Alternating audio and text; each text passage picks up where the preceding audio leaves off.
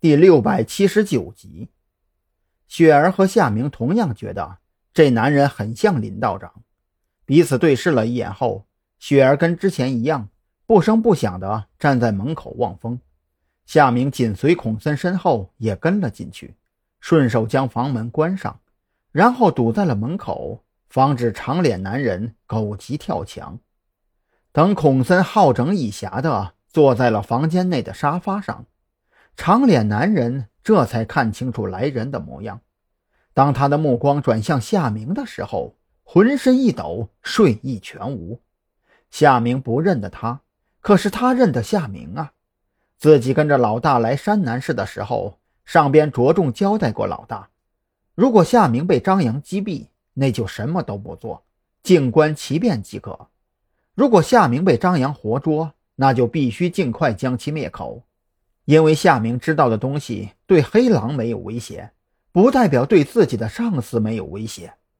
可是长脸男人怎么都想不通，夏明怎么就跟警察搞到一块儿去了？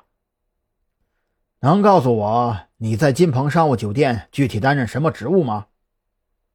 孔森从长脸男人的脸上也看出了些许端倪。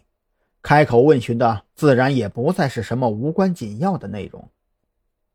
后勤，啊啊，对，我是负责后勤的。长脸男人自认高明的随口扯了幌子，却不知酒店被查封的时候，留下来负责处理遗留问题的跟后勤部门一毛钱关系都没有。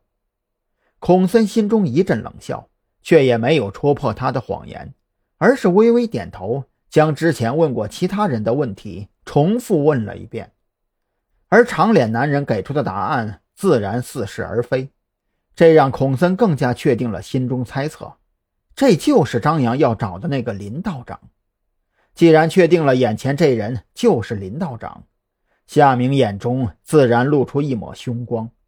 他记得很清楚，临走前张扬可是说过的，不管这些人背后是哪个监理。又或许是哪些监理，但凡敢把爪子伸到山南市的，那就要付出代价。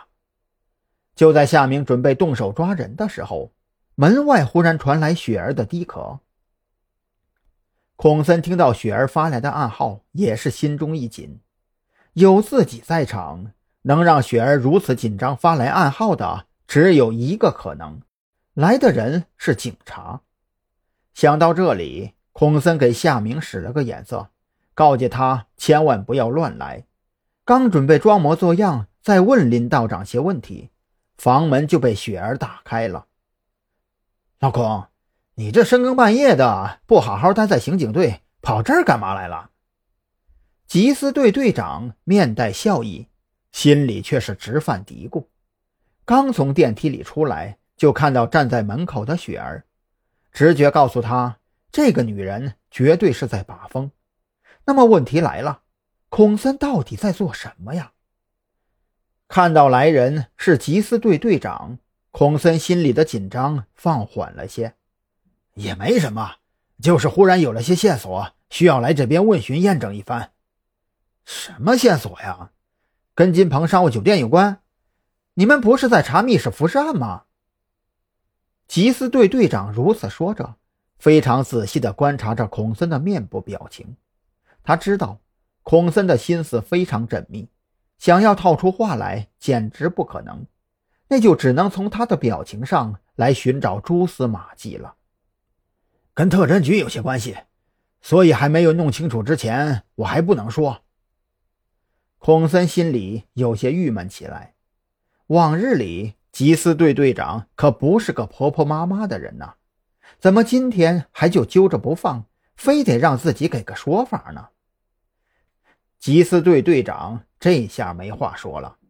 分管走私的市局副局长曾经跟他说过，特侦局在山南市的行动，只要不出现、不出格，就尽量提供便利，而且还着重交代过，特侦局的侦办方法和常规办案有些出入，实属正常。让他尽量不要去打听太多不该知道的东西。